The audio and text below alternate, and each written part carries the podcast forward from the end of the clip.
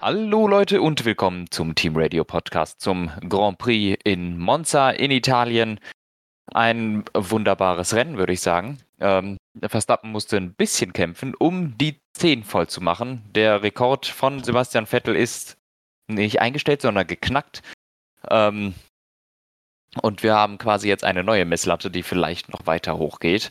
Aber wie gesagt, diesmal war es gar nicht ganz so leicht wie die anderen Rennen davor, beziehungsweise es war eigentlich auch schon in den Niederlanden nicht ganz leicht. Aber diesmal musste er auch kämpfen, um auf Platz 1 zu kommen. Und an meiner Seite wie immer der Dave. Hallo. Guten Morgen. Ja, ähm, ein wie ich finde sehr interessantes Rennen.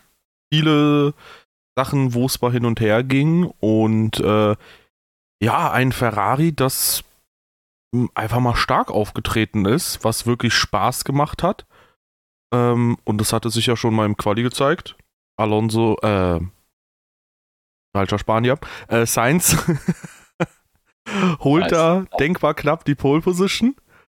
Und äh, ja, dann äh, gewinnt er auch noch den Start ganz frech und lässt Verstappen nicht einfach direkt vorbei.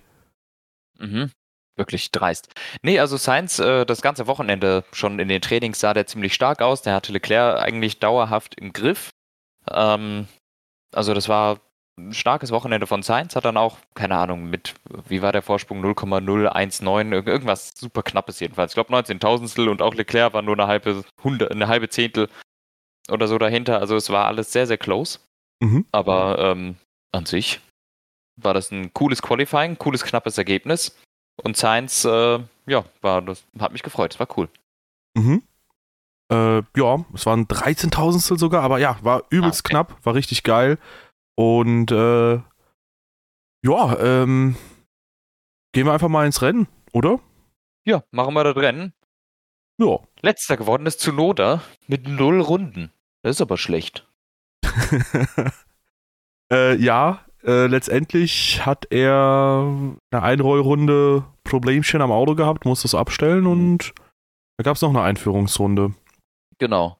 Gab es noch eine Einführungsrunde oder dann noch eine? Es müssen eigentlich zwei dann nochmal gewesen sein, oder? Also es gab eine Einführungsrunde, dann haben sie quasi wieder an den Autos gearbeitet, dann gab es wieder eine Einführungsrunde. Also ja. so gesehen von 53 Runden sind wir auf 51 Runden runter. Ja, ja. Ähm, da Verstappen am Ende wohl Probleme mit dem Auto hatte, vielleicht mit dem Getriebe, I don't know, ähm, hat man da jetzt auch quasi gesagt, ja, Zunoda ist vielleicht der Grund, warum Verstappen da das über das Ziel retten konnte, weil der hatte am Ende echt Tempo rausnehmen müssen. Aber ja, für Zunoda natürlich blöd. Gerade auch am Beispiel Liam Lawson hat man gesehen, dass ja. Alpha Tauri durchaus Punkte hätte holen können. Die haben einen Schritt nach vorne gemacht und ähm, ja, für den hätte das durchaus den nächsten Punkt geben können, vielleicht sogar mehr. Ja, das stimmt. Ähm, Alpha Tauri sah gut aus. Ich weiß nicht, ob die zwingend einen Schritt nach vorne gemacht haben oder ob äh, die Strecke denen eher liegt. Das halte ich auch für möglich. Lawson jedenfalls P11, hm, starkes Rennen. Ich meine, das ist sein zweites wirkliches Rennen, sein erstes komplettes Wochenende. Ähm, wir haben aber auch letztes Jahr schon gesehen, dass Monza auch einfach eine dankbare Strecke sein kann für so einen Fahrer. Ne? Ähm, Stichwort, äh, wer war es? Nick de Vries. Also ich würde es jetzt mal in Anführungszeichen setzen, ähm, aber Lawson an sich hat einen guten Eindruck hinterlassen. Ja, würde ich mich genauso anschließen. Einerseits sehr guten Eindruck hinterlassen, andererseits äh, wissen wir, wie du schon angeführt hast, was mit dem letztjährigen Fahrer passiert ist, der in Monza seine große Chance bekommen hat, ähm, da überzeugt hat auf Anhieb und ähm, der dann im Jahr darauf nicht mehr anknüpfen konnte, obwohl Nick de Vries ja bestens vorbereitet war, in die Formel 1 zu kommen. Also warten wir da mal ab. Er hat es auf jeden Fall geschafft, in den beiden Rennen bisher das Maximum rauszuholen, was man so von einem Rookie erwarten würde. Ja. Auto sicher nach Hause gebracht in Sandford und hier, ja, Punktenähe. Aber wie gesagt, ich glaube auch der Alpha Tauri, der war auf Monza nicht so schlecht. Ja. Ja. Kommen wir zu Alpine und Ocon. Spannende Boah. Sache. Ich habe da äh, erst letzte, wann war das? Ich habe irgendwann die Woche irgendwann auf TikTok sowas gesehen so ein Bild von Ocon, wo drunter stand, irgendwie sowas von wegen, Nobody noticed I retired from the race. Und ich so, ja. hä? Stimmt, wusste ich gar nicht. Also ich, bis dahin wusste ich nicht, dass der das Rennen gar nicht zu Ende gefahren ist. Weil die auch so kacke waren, die Alpinen. letztes Rennen auf dem Podium und jetzt waren sie quasi mit Stroll das langsamste Auto. Herzlichen Glückwunsch.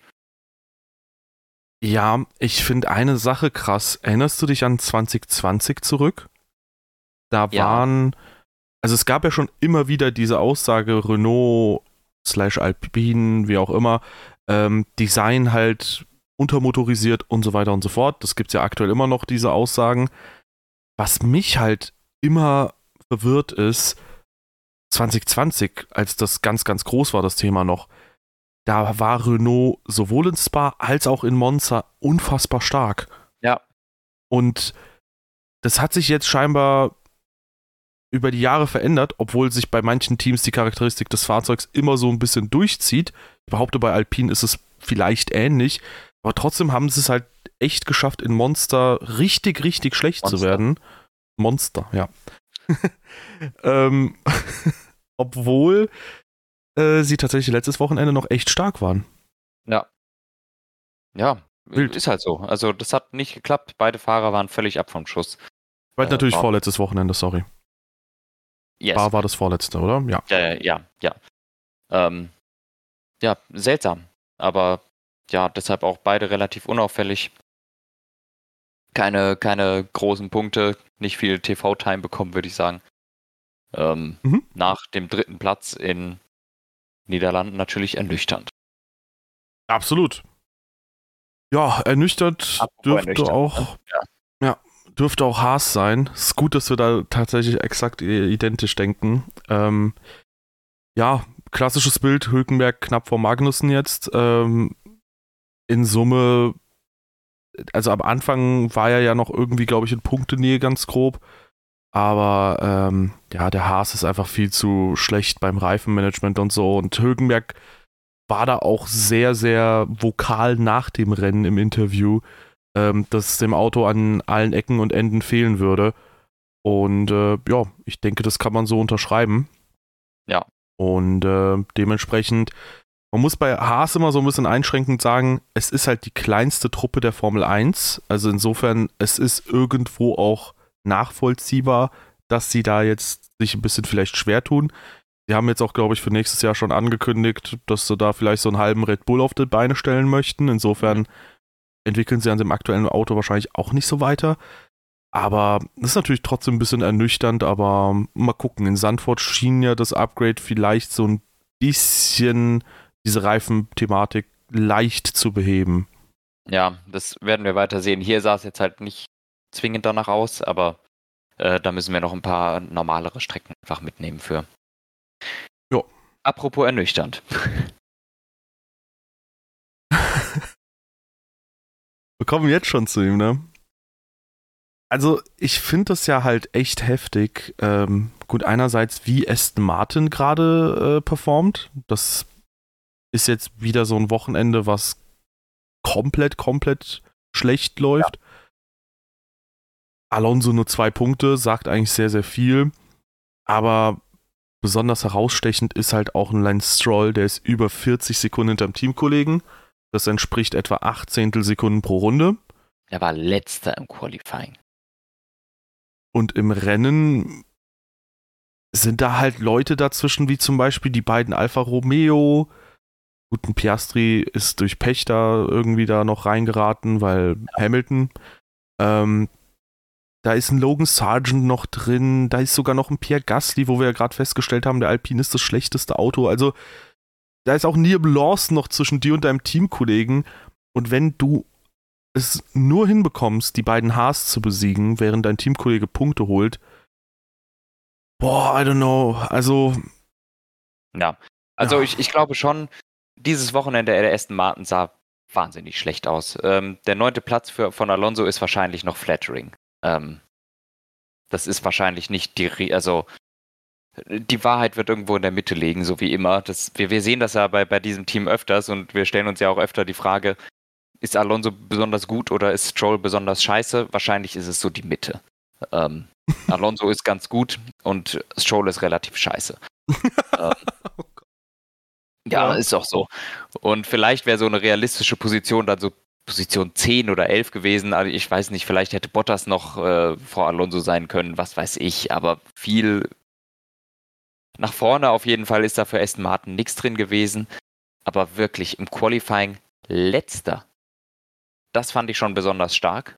Ähm, und ja, P9, mehr war halt einfach nicht drin. Und das ist schon auch ne, so eine krasse Sache, die wir bei Aston Martin jetzt sehen. Wirklich in, äh, in den Niederlanden das zweite oder das drittschnellste Auto zu haben und jetzt hier quasi Probleme haben, Punkte zu bekommen. Nur eine Woche später. Das ist schon krass. Ja, das ist halt das Krasse bei dieser Saison, ne? Also wenn du wirklich mal ähm, jetzt die Red Bull rausrechnen würdest, die scheinbar überall funktionieren. Ja. Ähm, und zwar gut genug, dass zumindest Verstappen immer vorne mit dabei ist. Dann ähm, hast du halt wirklich ein sich stetig wandelndes äh, Kräfteverhältnis dahinter. Also in dem Fall hatten wir jetzt auch nach ein paar Nullnummern, sag ich mal, mehr oder weniger, äh, von Ferrari hatten wir auch plötzlich Ferrari auf, ja, quasi als zweite Kraft. Ähm, und zwar ziemlich nah auch an Red Bull noch dran, zumindest an Sergio Perez. Und ähm, ja, Aston Martin sowie auch tatsächlich McLaren, die sind dann halt echt mal krass abgefallen in dem Fall jetzt. Ja. Also. Ja, aber einfach krass. Ich finde es auch krass, ich finde es auch cool und ich wünschte, dass da Red Bull auch ein bisschen in dieser Rotation dabei wäre, weil dann kann ich mir vorstellen, dann hätte man echt eine sehr, sehr abwechslungsreiche Saison und eine spannende Saison. Vielleicht sind Red Bull in dieser, in dem Ding drin, aber halt nur einer. ja. Also Perez ist in dieser genau diesem Ding drin. Mal ist er Achter, dann ist er Zweiter, dann ist er Fünfter, dann ist er Dritter, dann ist er Zweiter. Nur der eine Red Bull, der hat so eine Konstante. Ich habe das Gefühl, der war jetzt relativ häufig hintereinander in der gleichen Position. Kann mich nicht mehr dran erinnern. Das Habt ist wie Latifi. Nur wenn man 21 abzieht. Nee, da waren ja, ja. 20 Fahrer nur dabei. 19 abzieht. Ja. Ja, nee, aber äh, wenn, wenn auch Verstappen dabei wäre, sagen wir es so. Ja. Ähm, Jedenfalls Joel bad, Alonso okay. Was, was soll ich sagen? War das ein gutes Rennen von Alonso? Weiß ich nicht. Er ist halt Neunter geworden. Meine Güte. War, war okay, wahrscheinlich. Ja. ja, und er ist quasi an den Bottleneck auch rangefahren, weil an Norris kommst du wahrscheinlich mit DRS nicht vorbei. Also wenn der DRS hat. Und ja. an Albon ist man so oder so nicht vorbeigekommen, es sei denn, man hatte einen riesen Reifenvorteil. Ja. Und äh, ja, äh, dementsprechend ging da auch nicht viel mehr für Alonso, selbst nachdem er zu äh, der Gruppe Albon Norris au aufgeschlossen hatte. Ja, ja. Ja, komme zu Alfa Romeo. Also, wir waren jetzt bei vielen ernüchternden Geschichten. Ähm, jetzt waren wir bei, jetzt sind wir bei Alfa Romeo, wo einerseits Walter Bottas äh, schön noch ein Pünktchen holt, seinen Teamkollegen mhm. besiegt und ähm, ja, vielleicht auch mal so ein kleines Lebenszeichen sendet, nachdem wir zwischendurch ja echt hart enttäuscht waren. Also es gab wirklich auch Zeiten in der ersten Saisonhälfte, da war für mich Bottas die Enttäuschung der Saison. Mhm. Und ich kann mir vorstellen, gerade auch so mit einer Special Livery und so weiter und so fort, da wird man sich bei Alfa Romeo sehr gefreut haben. Gut, ist ja eigentlich das Sauberteam, die sitzen ja in der Schweiz, deswegen nicht ganz Heimspiel eigentlich, aber durch den namensgebenden Sponsor halt dann eben schon. Ja, kann man ja mal so tun. Ja. Richtig. Und äh, ja, da ist es halt immer noch super eng mit Haas, weil die haben jetzt einen Punkt Rückstand nur noch. Und äh, die Chance ist da zumindest gegeben, dass man da Haas eventuell noch überholt. Ja. Ja, nö, gutes Rennen von Bottas, Punkt geholt, wichtig. Und äh, wie du schon sagst, mit Haas wird das jetzt ein guter Kampf. Ähm, Tendenz im Moment natürlich pro Alfa Romeo. Mhm. Äh, die, die können vielleicht schon noch einen Punkt holen. Bei Haas ist es schon echt unwahrscheinlich bei deren aktueller Pace. Ja, true. Da, da muss man schon ein bisschen mehr auf Chaos ja. oder so hoffen. Ich glaube, was halt Haas richtig schmecken würde, wäre, wenn es so wechselhafte Bedingungen sind und du alle zehn Runden die Reifen wechseln musst. Genau, und äh, Haas Chance ist halt immer das, äh, der Sprint. Stimmt. Gutes Qualifying und im Sprint Punkte holen, weil es äh, zu kurz ist, als dass dir die Reifen flöten gehen. Das ist so eine Chance für Haas, aber sonst ist es schwierig. Ja, und zu kurz, als dass du Plätze verlierst. Ja, ja. Ja. Ähm. Williams. Ja. Sergeant 13. und Albon 7. Das ist gut. Mhm. Ja. Ja. Vor allem Albon. Ja. Also, Williams macht halt jetzt äh, die entscheidenden Schritte weg von den Leuten dahinter, dass äh, sich A von Haas und Alfa Romeo distanzieren mhm. und B, äh, dass sie auch nicht Gefahr laufen, dass Alpha Tauri da vielleicht noch so einen Endspurt hinlegt und die überholt. Also die sichern ja. aktuell P7 gut ab. Ja. Nee, und äh, Albon macht auch ganz gut Punkte. Äh, hat jetzt eben sind sechs Punkte oder so kriegst du da, ne? Als siebter. Ja, das ist viel. Ähm, sichern sich schon in der KWM ein bisschen ab nach hinten, wie du gesagt hast, und Albon auch eigentlich wirklich mit einer guten Leistung. Natürlich durch die Topspeed sehr begünstigt, dass man ihn praktisch nicht überholen kann. Ähm, mhm. Außer, wie du gesagt hast, man hat ein fettes Reifendelta. Aber an Albon führte im Grunde kein Weg vorbei. Also Williams jetzt auch die letzten sieben Wochenenden dann in Summe 20 Punkte geholt. Das ist schon was, ne? Und ja. paradoxerweise. Gute Entwicklung. Hm? Gute Entwicklung. Absolut, also da macht James Walls anscheinend äh, echt ein paar richtige Sachen auch an der Spitze, wobei ich weiß nicht, ob man es auf ihn zurückführen kann auch. Ähm, wahrscheinlich sind die Entwicklungen schon gewesen, als er noch nicht Teamchef war. Mhm. Aber äh, was man feststellen kann, ist, wir haben bei Aston Martin zum Beispiel gesagt, ey, in Sandford quasi siegfähig fast schon. Ähm, zumindest aus eigener Kraft auf dem Podium gewesen, sagen wir es so, wir übertreiben es nicht. Aber jetzt am kommenden Wochenende äh, war es Martin schwach. Williams, Sandford vier Punkte, gut aufgetreten. Hier sechs Punkte, gut aufgetreten. Mhm. Ja, also ist interessant. Williams immer gut. Mhm. Kommen wir schon zu McLaren? Ja, ne? Ja. Nach Sargent kommt äh, Dingsbums hier. Mhm, Piastri. Mhm. Ja, McLaren erwartet auch eher schwächer.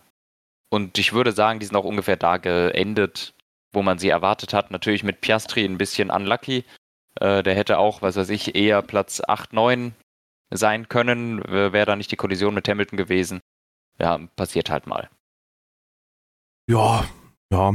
Also ich weiß nicht, wie du die Situation bewertest, ob du sagen würdest, jo, fünf Sekunden für Hamilton geht klar oder geht nicht klar. Ich glaube, das kann man so oder so sehen. Für mich geht sie klar. Ähm, aber wir hatten ja schon häufiger jetzt mal den Fall, dass das auch, ähm, ja, ich sag mal, ähnliche Manöver an derselben Stelle gab. 2019 zum Beispiel mal von Leclerc. Ich glaube, jetzt hat wieder Leclerc das gegen, äh, nicht Sainz, gegen Perez gemacht. Mhm. Und ähm, ich glaube, der einzige Unterschied ist, dass es hier de facto auch eine Berührung gab und dass man nicht einfach nur jemanden von der Strecke geschoben hat. Ja. Wobei ich nicht der Meinung bin, dass das im Endeffekt entscheidend sein sollte, ob es eine Strafe gibt oder nicht. So von der Strecke geschoben an der gefährlichen Stelle ist von der Strecke geschoben an der gefährlichen Stelle. Aber ja, in dem Fall fand ich die fünf Sekunden auch okay für Hamilton, auch wenn sie nichts ja. geändert haben. Ja, also ich fand, ich fand die auch okay und ich finde schon, dass man da einen Unterschied machen kann, äh, um ehrlich zu sein, ob es eine Berührung gab oder nicht, weil das halt auch das Ausmaß des Wegdrückens äh, so ein bisschen zeigt. Also Hamilton ist schon relativ stark rübergezogen und auch dann halt auch so, dass sie sich wirklich auch nicht nur ein bisschen berührt haben. Ich war absolut beeindruckt, dass Hamilton keinen Schaden davon gezogen hat.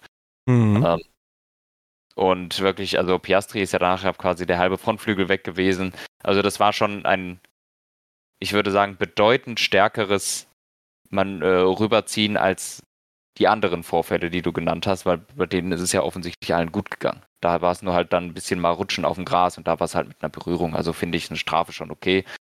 Ansonsten aus, ausgemacht hat es bei Hamilton am Ende nicht, weil das Reifendelta groß genug war, dass er trotzdem an allen vorbeifliegen konnte. Und er konnte sogar Alex Albon überholen. Ja, und fünf Sekunden rausfahren. Ähm, ich würde da trotzdem nicht ganz mitgehen bezüglich dessen, wenn es mal eine Berührung gibt, weil äh, ich sehe da halt ein Problem, nämlich es geht ja auch immer so ein bisschen darum, wie sehr spielt der andere halt mit. Und ähm, ich kann mir auch vorstellen, wenn du nicht aufs Gras halt rüberziehst, im Fall von Hamilton gegen Leclerc jetzt oder wenn Perez da gegen Leclerc nicht so aufs Gras rüberzieht, kann es dadurch und durchaus auch gut und gerne genauso krachen.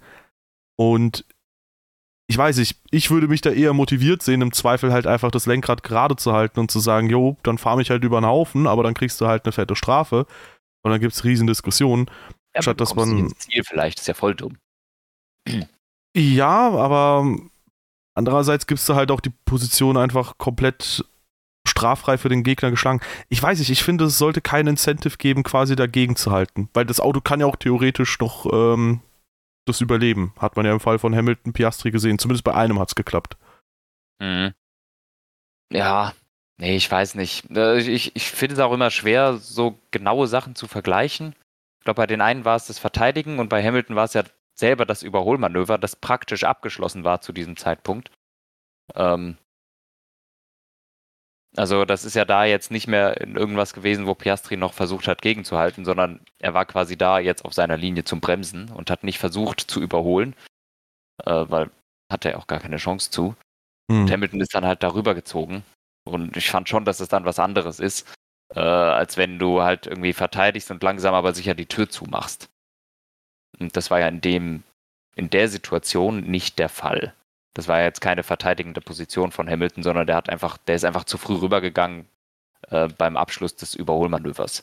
Also da ich, ich, ich schätze mal, Hamilton hat sich schlichtweg verschätzt. Denke ich auch. Aber, aber wie gesagt, ich finde ja. halt irgendwie so Sachen, die, wo eine Berührung verhindert wird, indem der eine halt komplett die Strecke äh, quasi verlassen muss oder so, da sollte man halt trotzdem, finde ich trotzdem nicht cool. Aber ich glaube, da sind wir eh immer ein bisschen anderer ja. Meinung. Da bin ich eh immer noch auf der harmonischeren Seite der Zweikampfführung als du. Ja, ja, wenn der Platz ausgeht, muss er halt weg. uh, ja, ähm, der Platz ist auch äh, Norris ausgegangen, jetzt wo wir bei McLaren sind. Äh, immer wieder gegen Alex Albon. Ja, gut, kriege ich das hin? Nee, oder? Mhm. Keine gute Überleitung. Ähm, mhm ja, Norris hat sich irgendwann quasi festgebissen an Alex Albon. Es gab zwischendurch auch eine Berührung zwischen den beiden McLaren. Das fand ich ganz, ganz ja. spannend.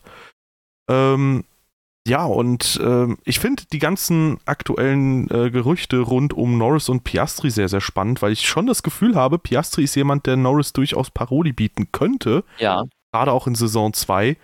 Und was ich mich halt frage ist, ist Norris wirklich so bärenstark, wie man ihn jetzt nach zwei Jahren gegen einen sehr, sehr schlechten Daniel Ricciardo erwarten würde.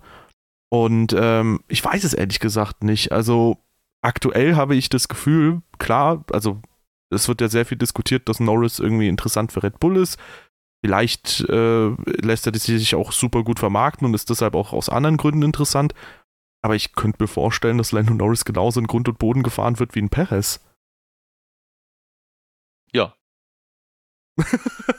Ja, okay, ja, geil. Also, ist für mich überhaupt keine Frage. Also Norris ist, ähm, ich, ich will da jetzt, äh, ich will jetzt äh, doch ein bisschen unpopular Opinions raushauen, macht immer Spaß. Äh, meines Erachtens Norris äh, mit Abstand der overratedste Fahrer von denen, die da sind. Ähm, danke, danke. Er ja. hatte, er hatte nie einen ernstzunehmenden Teamkollegen, äh, außer Sainz, und von dem wurde er ziemlich deutlich geschlagen. Ähm, meines Erachtens ist Norris nicht so gut, wie man, äh, wie, er von, von, gerade von, ich würde sagen, den britischen Medien gemacht wird. Ähm, der sitzt da zwar in einem Auto, hat einen Rookie neben sich, der jetzt nach Hälfte der Saison praktisch auf Augenhöhe fährt. Mhm.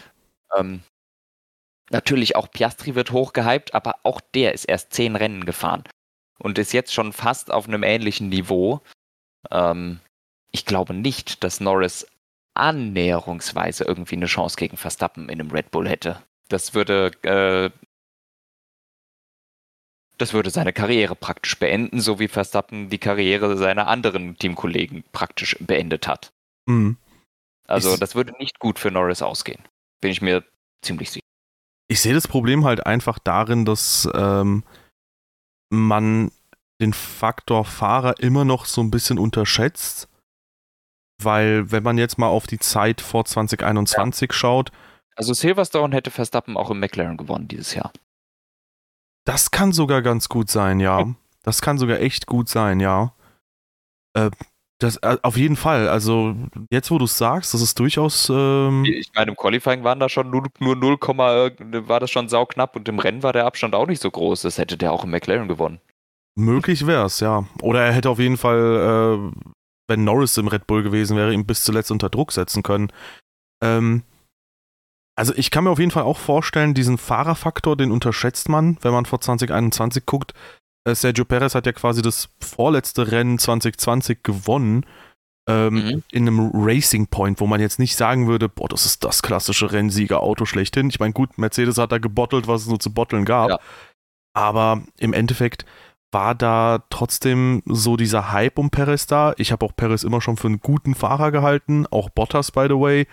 Aber das vergisst man dann halt häufiger mal und man denkt so, boah, jetzt ist Perez bei Red Bull, jetzt ist er voll schlecht geworden. Ja, plötzlich voll die Flasche, das glaube ich nicht.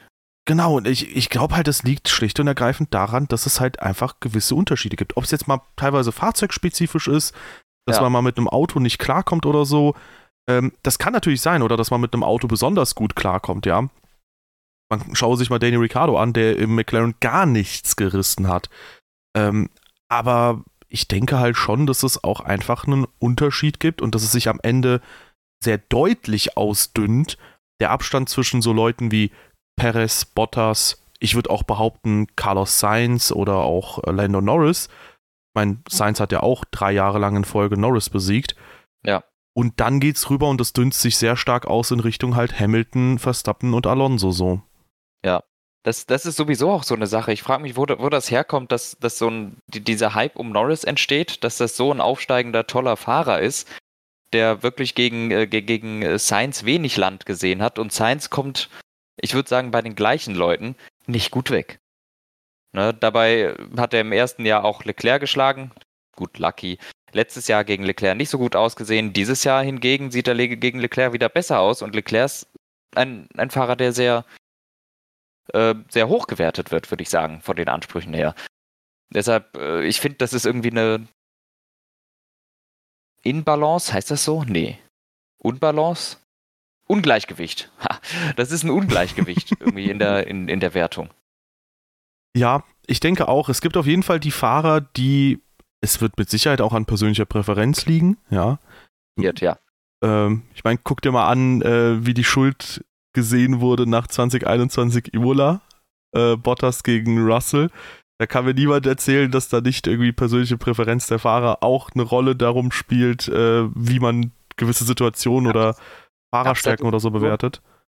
Ey, ich habe so oft gehört, dass Valtteri Bottas aber auch schon komisch rübergezogen ist und der hätte ihm ja mehr Platz lassen können als die anderthalb ja, Fahrzeugbreiten, die er außen hatte.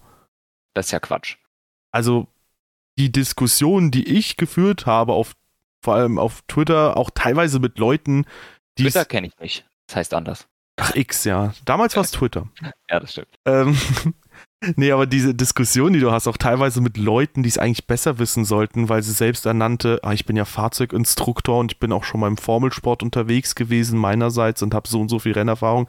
Ja, aber da bist du halt trotzdem irgendwie Ah, dann guckst du halt mit dem Helmut Marko-Blick drauf, wenn du da wirklich das so bewertest, wie du es gerade bewertest. Sorry, ey. Ja, ja, also ja, bei dem Imola-Zwischenfall, wenn du da meinst, Bottas sei schuld, dann ja, also da hast du echt einen Knick in der Optik, also sorry ja, gute Nacht. Ähm, nee, ähm, aber ich sehe es halt ähnlich. Ich, also ich denke mal schon, dass ein Carlos Sainz durchaus ein souveränerer Fahrer ist, als ihn manche einschätzen. Ähm, gut, er war jetzt drei Jahre lang hinter, äh, er war drei Jahre vor Sainz. Ich würde, äh, von Norris. Meine Güte, was ist jetzt mit mir los? Jetzt kracht's, jetzt kracht's wirklich in Wiesbaden. Ähm, er war auf jeden Fall drei Jahre von Norris, auch wenn es immer wieder ein bisschen knapp war, aber trotzdem, ich würde sagen, er ist ein souveränerer Fahrer gewesen. Und ja, so jahresübergreifende Vergleiche sind manchmal ein bisschen schwierig, aber ich finde es nicht schwierig, wenn du mehrere Jahre hast, in denen Fahrer Teamkollegen waren und basierend darauf halt guckst, wie entwickelt sich so ein Teamduell. Ja. Und ich ja. muss auch ehrlich gestehen, greifen wir schon ein bisschen vor zu Ferrari. In der aktuellen Saison finde ich Leclerc auch nicht so wirklich überzeugend. Ja, auch, auch wenn es da, da haben wir auch schon drüber geredet, mich, mich überzeugt er auch nicht. Aber das ist halt auch schon wieder fies, weil die auch wirklich kein Auto haben, das jetzt grandios mit um Siege fahren kann. Auch jetzt realistisch nicht in Monza. Ähm, ist es halt wirklich schwer zu sagen, wo die genau stehen. Ähm, und natürlich jetzt, offensichtlich kommt Sainz jetzt besser klar mit dem Auto als letztes Jahr, weil einfach die zwei viel näher beieinander sind äh, als letztes Jahr. In jeglicher Hinsicht. Ähm, und wie gesagt, ich, ich glaube eher auch, dass einfach Science ein bisschen unterbewertet ist. Der, der hat ganz relativ gut gegen Verstappen ausgesehen. Gut, das ist schon zehn Jahre her ungefähr, ne? Ähm, Sainz? Norris auch, ja, ja. Mm. Und Sainz sieht jetzt auch gut aus gegen Leclerc. guck dir noch das, äh, die Saison 2015 nochmal an oder das Ergebnis. Ähm, das hatten wir, glaube ich, schon mal sogar hier im Podcast. Relativ gut, nicht gut. Ähm, Verstappen hatte 49 Punkte, Sainz hatte 18. Ja, das ist, das ist okay. Boah, findest du? Ja. 18 zu 49, das finde ich schon, das, da, da würde ich schon sagen, das ist happig. Na, so oder so, er, er, war, er war okay. Also er war einigermaßen dran. Aber das ist ja genau das, was man auch äh, quasi sagen kann bei so diesen ganzen Teamgeschichten. Man ist halt einigermaßen dran, aber das reicht halt einfach nicht. Das wird sich irgendwann so ein bisschen nochmal auseinanderklamüsern, die ganze Geschichte, und dann zieht dir im Zweifelsfall ein Verstappen oder so auch einfach davon. Und dann hast du keine Chance mehr, dann hast du nur noch das Nachsehen. Und ich glaube, dass ja vor allem, ja gut, bei Verstappen, ich glaube nicht, dass er aktuell unterschätzt wird, aber ich glaube, bei so einem Verstappen, Hamilton und Alonso, okay. man unterschätzt halt auch einfach so ein bisschen, ähm, das geht halt nicht nur um die reine Schnelligkeit, dass sie mal auf Knopfdruck schnell fahren können, sondern die können halt auch einfach das Renngeschehen kontrollieren. Jetzt nicht in dem Sinne, dass man sagt, hey, was fährt der andere für eine Strategie und du reagierst perfekt darauf, sondern vor allem auch, wie teilst du dir zum Beispiel deinen mhm. Reifen über eine Renndistanz ein da habe ich manchmal das Gefühl, dass man so diese Faktoren unterschätzt, einfach weil das von außen nicht so greifbar ist. Ja. Ich glaube, das ist auch übrigens etwas, was ein Schumacher durchaus in seinen Spitzenjahren echt gut konnte, weil da wird ja immer wieder gesagt, boah, es gab teilweise mal ein Vier-Stopp-Rennen und das war die geilste Strategie da.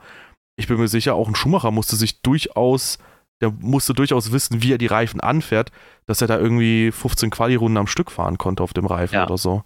Ja, ja, absolut. Äh, ich habe mir gerade 2015 nochmal angeguckt übrigens. Ähm, es sind, es, die sind nicht sehr weit auseinander gewesen in den allermeisten Rennen. Also es sind eigentlich nur zwei Rennen, wo es einen großen Unterschied oder wo, wo es einen Unterschied gab. Das Hauptrennen ist Ungarn gewesen. Da hat Sainz ein DNF und Verstappen ist Vierter geworden. Mhm. Äh, was passiert, das weiß ich nicht. Und das andere ist die USA. Obwohl, das ist auch ganz okay. Da ist Sainz Siebter geworden und da hat Verstappen nochmal einen vierten Platz geholt. Das war das Regenrennen. Ansonsten waren die beide im, immer mal so siebter, achter, neunter, zehnter und wirklich nah beieinander. Ja, das, äh, die Rennduelle sind auch 10 zu 7 ausgegangen. Also es ist schon ein bisschen es, enger. Es sieht nicht, es, er, er, meines Erachtens ist er nicht so schlecht abgeschnitten. Ich kann dir nicht sagen, was mit Sainz in Ungarn passiert ist. Ich weiß aber noch, dass Verstappen da auf jeden Fall ein starkes Rennen gefahren ist. Hm. Ja, ja. Ja, aber ich, ich glaube, wir sind uns trotzdem einig, dass auch ein Carlos Sainz, glaube ich, jetzt nicht so eine viel bessere Figur machen würde als ein Sergio Perez. Zumindest über die letzten zwei Jahre jetzt betrachtet. Ja, ein bisschen vielleicht. Ja. Also ich würde schon denken, dass er ein bisschen eine bessere Figur machen würde. Aber ehrlich gesagt, ähm, Verstappen hätte wahrscheinlich trotzdem den Rennen in Folge gewonnen. Ja, formulieren wir es anders. Ja, äh, formulieren wir es anders, ähm, irgendwann fährt Verstappen dir einfach davon. Ja, ja. Ja.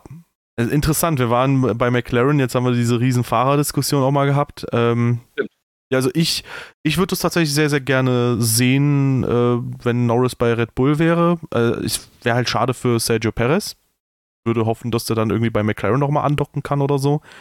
Aber ähm, ich fände das halt zu spannend, weil äh, ja manchmal dieser Hype halt auch einfach im Voraus kommt und wenn du dann quasi.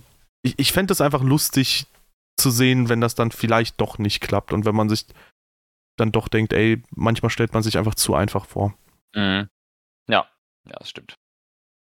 Ja. Sind wir schon bei Mercedes? Mal gucken. Ja.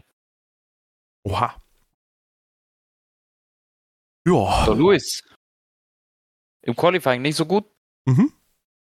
Im Rennen, die Strategie war richtig mhm. und hat ihn nach vorne gebracht. Ich glaube, so kann man das sagen. Hätte er die normale Strategie genommen, wäre er nicht an Albon vorbeigekommen.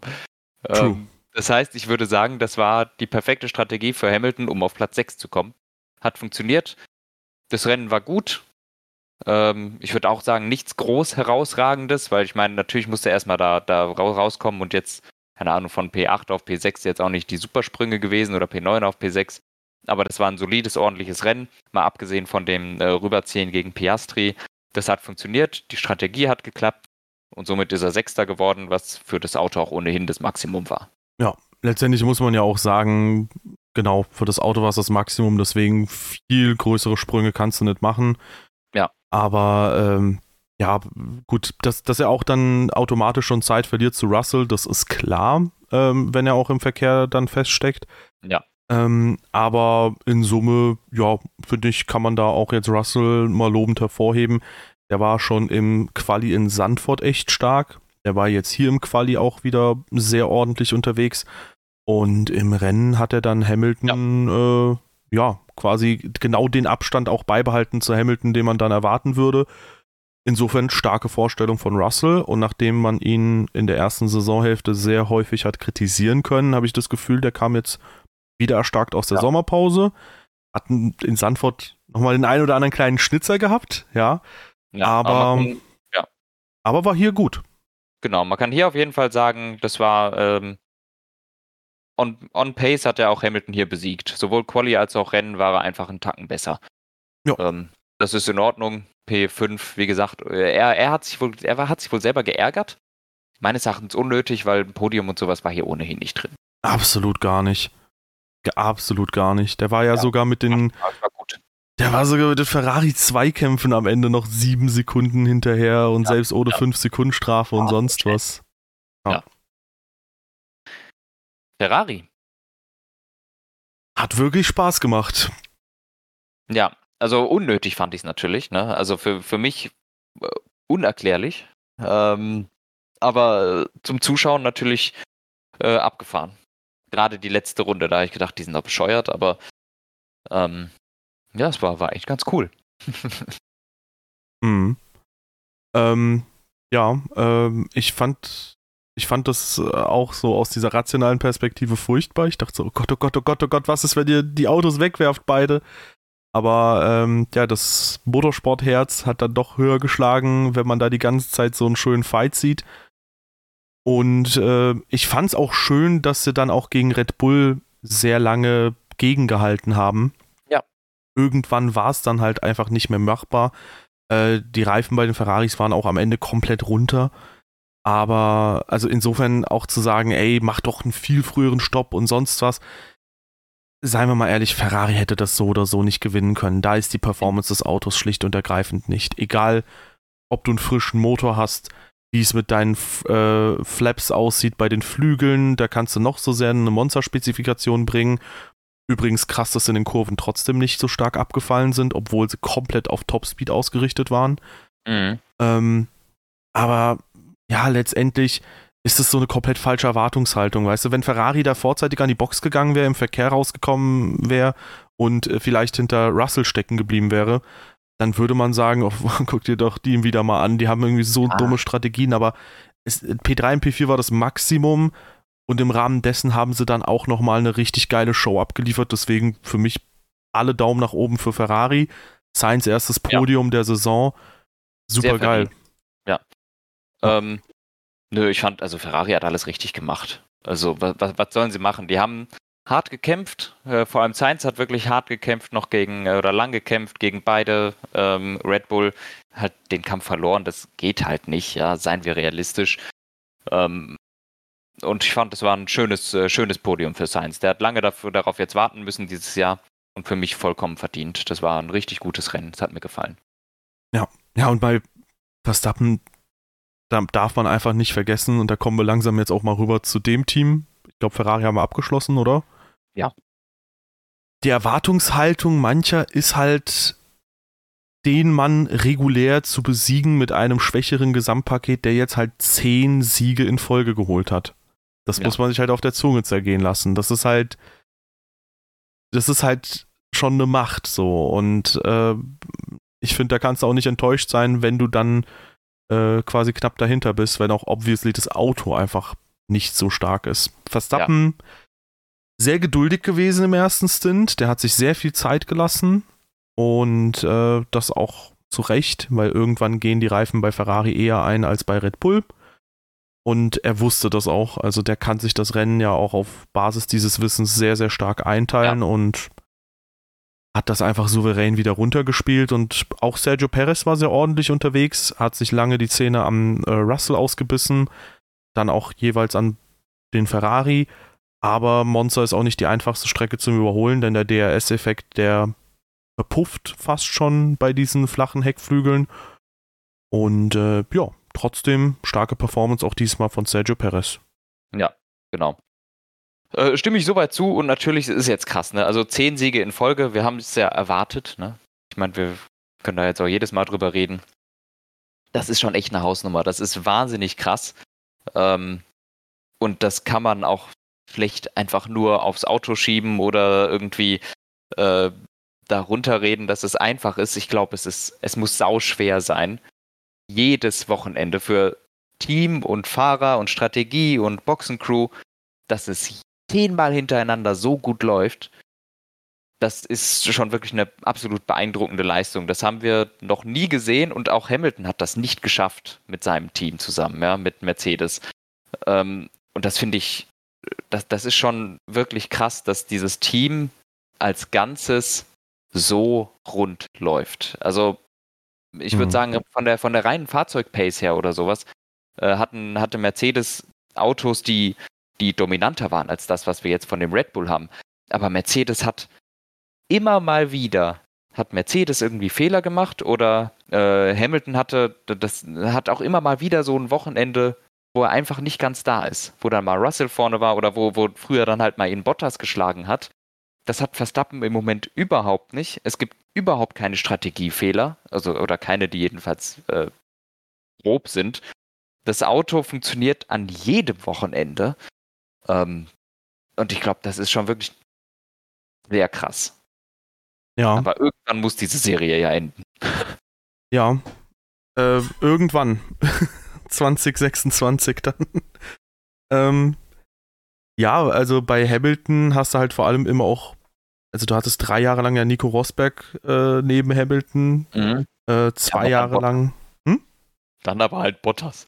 Ja, aber in zwei Jahren hattest du dann ja auch, ähm, ja, dann auch Ferrari, die dann ja. äh, sehr stark konkurrenzfähig waren. Ich glaube, 2019 war ja auch immer wieder mal Ferrari da und 2020 da hätte es klappen können. Genau, eigentlich gab es nur die Chance für 20, äh, 19 und 20, 19 in Klammern. 2020 wäre das Jahr gewesen, wo es äh, hätte klappen können für Mercedes. Ja, und da muss man halt sagen, ja, da hat er es halt nicht hinbekommen. Ich finde es auch nicht so schlimm, aber ganz ehrlich, nee, wenn man es wenn man's nicht hinbekommt, weil äh, die Qualität eines Hamilton, die ist trotzdem einfach unbestreitbar.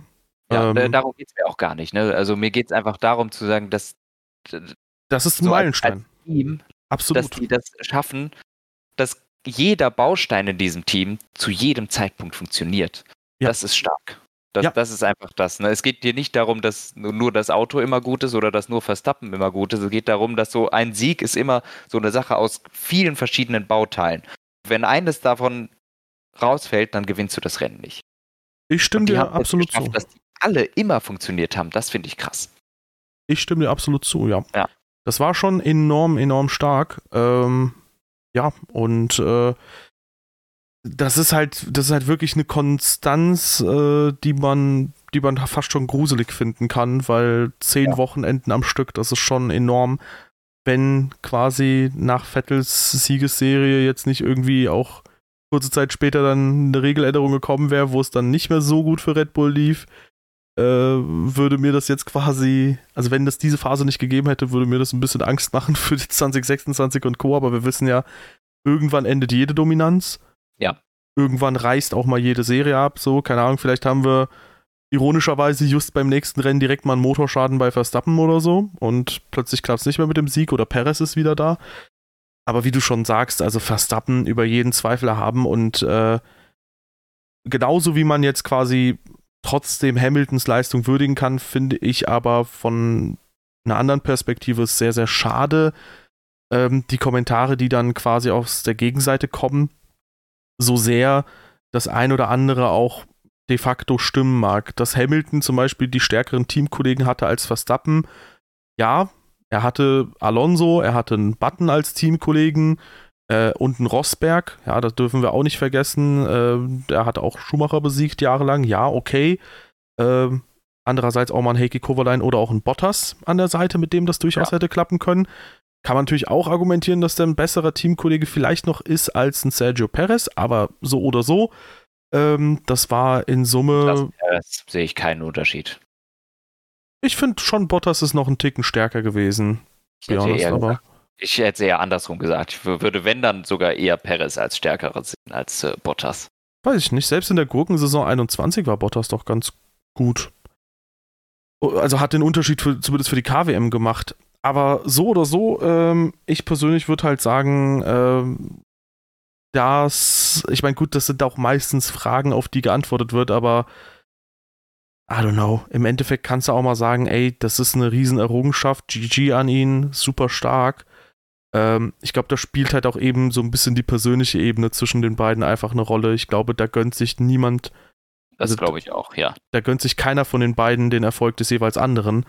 Ja. Ähm, weil das, das hat man auch schon irgendwie gemerkt, dass da zum Beispiel in Brasilien letztes Jahr, ja, weißt du, das ganze Jahr über fahren beide ziemlich äh, kollisionsfrei und dann in Brasilien, wo die beiden mal aneinander geraten, da ja, knallt halt auch mal. Natürlich, ja. Und ähm, genauso auch Toto Wolf, der dann sagt, ey, das ist nur was für Wikipedia, wo ich mir auch denke, so, boah, das ist halt, also ich halte Toto Wolf für einen sehr klugen Menschen, für einen sehr intelligenten mhm. Menschen. Ich das habe ich auch nicht verstanden.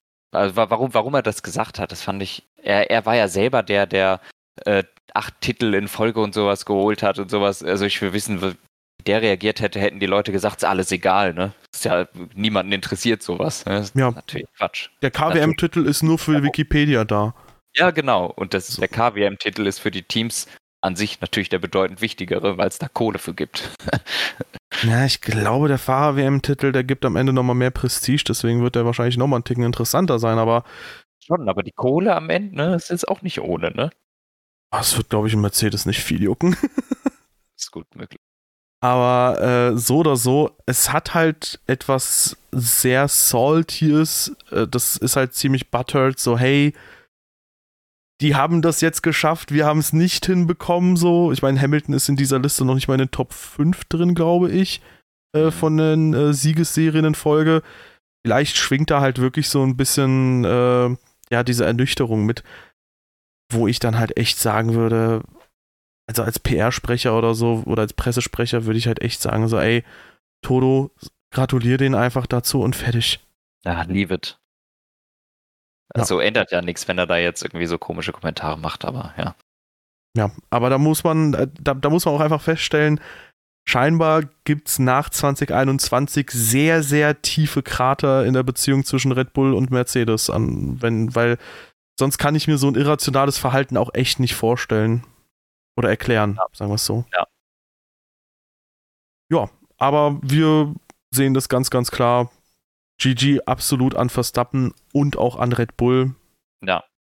Beides muss funktionieren, damit so eine Errungenschaft funktioniert und mal gucken, wie weit er diese Serie noch treiben kann. Ja, ja. Ja. So, wir haben noch äh, zwei Kommentare bekommen. Von hätte, Eric, der immer schreibt, ja. Ich hätte noch was anderes tatsächlich. Ach, oh. Ähm, und zwar schöne Grüße an Pinty. Das würde dich jetzt ein bisschen äh, äh, auf dem falschen Fuß vielleicht erwischen, aber äh, du kennst vielleicht den YouTube-Kanal Eure Videos vernünftig. Ja. Und in der Folge 354, Timecode Sekunde 22, hört man unseren Podcast im Hintergrund. Nein. Echt jetzt? Ja. also man, man hört leider nur meine Stimme an der Stelle, aber es ist unser Podcast und schöne Grüße an der Stelle. Das ist super, super cool. Welche Folge?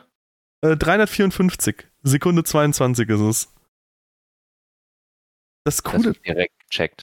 Das ist halt einfach unfassbar cool, weil man, man macht ja diesen Podcast und man weiß ja im Endeffekt nicht, hören die Leute das überhaupt? und da scheinen die Leute es zu hören. Ich, ich höre es mir direkt an. Muss mir nur vorher noch äh, Werbung angucken. Ja. oh Mann. Kunde 22, sagst du? Ja.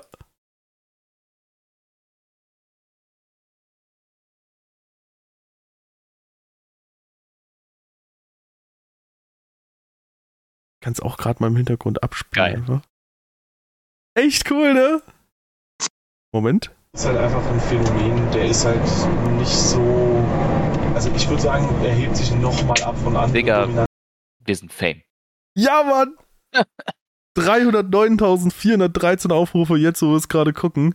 Meinst du, so viele Wiedergaben haben unsere Podcasts in Summe? würde sagen, nein. Oha. Aber ich weiß es nicht. Über alle Plattformen verteilt? Ich weiß, oh, ich habe keine Ahnung.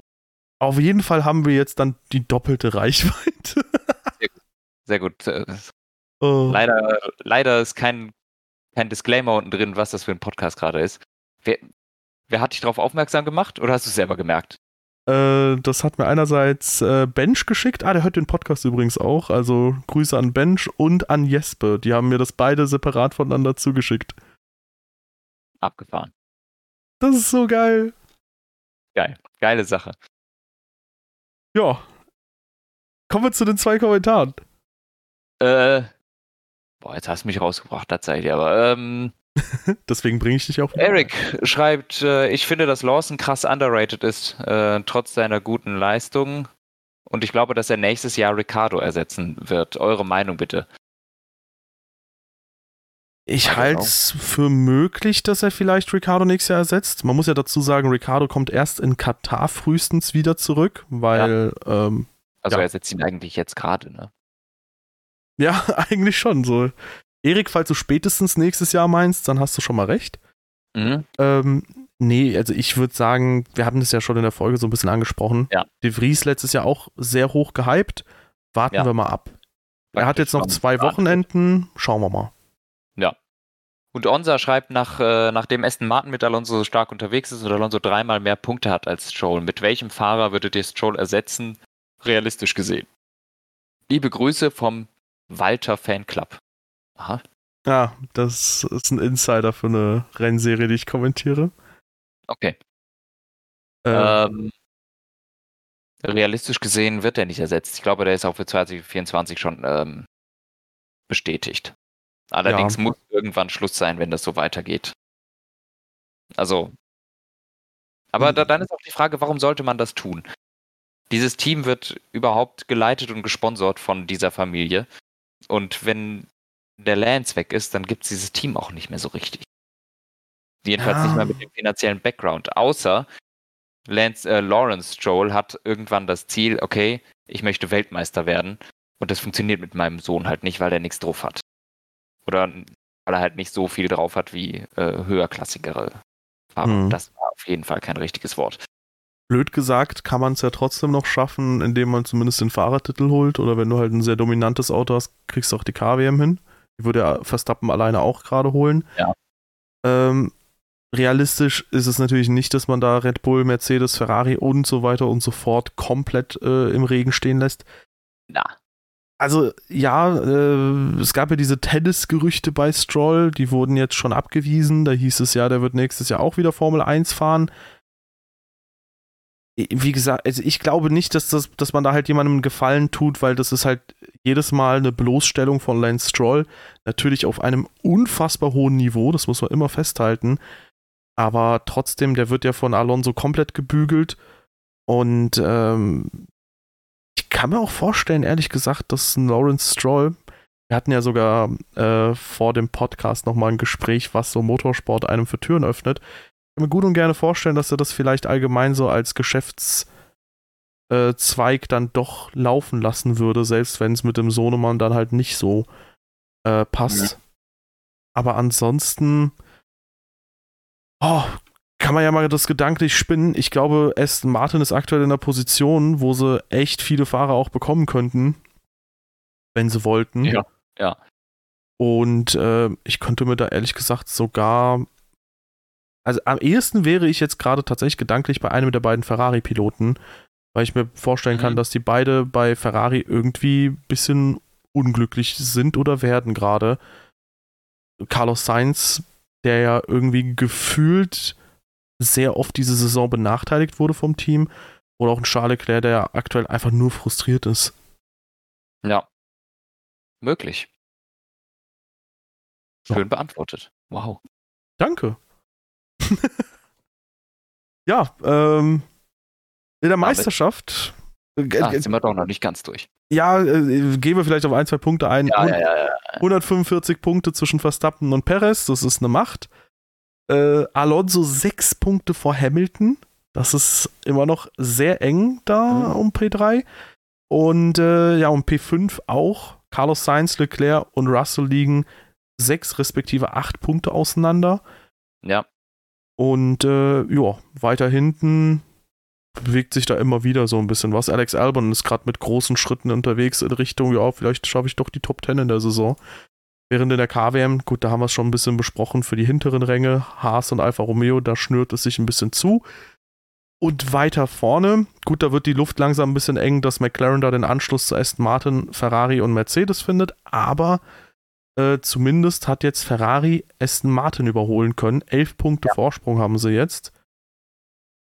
Ja, wo wir auch quasi davon sprechen, hey, wenn du Meister werden willst oder so, ich würde behaupten, Aston Martin hat über die Saison gesehen das bessere Auto, merklich bessere Auto und trotzdem sind sie Ferrari? jetzt halt hinter Ferrari. Ja. Also Aston Martin hat das bessere Auto als Ferrari. Ja, ja, das, da würde ich mitgehen. Ja. Nicht in Monza, aber über die Saison hinweg, ja. Ja, und das darf dann eigentlich nicht sein, dass du elf Punkte Rückstand zu Ferrari hast. Ja, ja. Ja. Ja, also ähm, schauen wir mal, wie es läuft, ne? Weil da wird es nochmal um P3 ein bisschen interessanter. Hm. Und äh, was denkst du? Singapur. Wer holt sich da den Win? Das letzte Mal habe ich gesagt Hamilton oder Alonso. Ich glaube, Verstappen holt sich den Win. Ich ruder ich mal wieder zurück und mache die Safe Option. ich sag Sergio Perez. Wenn das jetzt Noch hittet. Ähm, ja, wir werden sehen. Aber wahrscheinlich wird es Verstappen, dann macht er die Elf noch oder so, was weiß ich. Ähm, aber irgend, irgendwann muss die Serie reißen. Ich hatte letztes Mal gesagt, sie reist in Singapur. Mal sehen. Ähm, ich rechne damit, dass Mercedes und Aston Martin relativ gut sein werden wieder. We'll see. Ja, mal sehen, was wird. Was wird? ich wusste, dass ich dich damit kriege. äh, ja, Leute, hoffentlich hat euch dieser Podcast auch sehr, sehr gut gefallen. Wenn dem so ist, hinterlasst uns gerne eine positive Bewertung auf der Plattform ja. eurer Wahl. Gerne. Gerne auch, gerne auch auf anderen äh, famous äh, YouTube-Channels droppen. Ja, genau, genau. Ich suche gerade schon in den Kommentaren, ob da eventuell. Nee, Team Radio steht da nirgends in den Kommentaren. Das ist schade. Okay. Unser, Och. der, der, der Podcast ohne richtigen Namen war ja auch mal drin, ne? Auch ja. bei dem. Aber auch, auch deine Videos habe ich irgendwann äh, letztens in der letzten Folge, in, vor ein paar Folgen mal gehört, dass sie da auch wohl drin waren. Ja, es ist immer wieder schön, das so zu sehen. Ja. Aber wir sind natürlich noch cooler. So, mach, mach deine Ab. Absolut, wir sind sehr, sehr cool. Ähm, hm. äh, ja, gerne auch dem Discord beitreten, äh, wenn ihr euch denkt, hey, bei diesen Chaoten, da möchte ich auch Teil der Community sein und mit anderen motorsportbegeisterten Menschen diskutieren. Und wir hören uns in so anderthalb Wochen wieder äh, nach Singapur, wo Perez endlich sein großes Comeback feiert. Hm. Tschüss.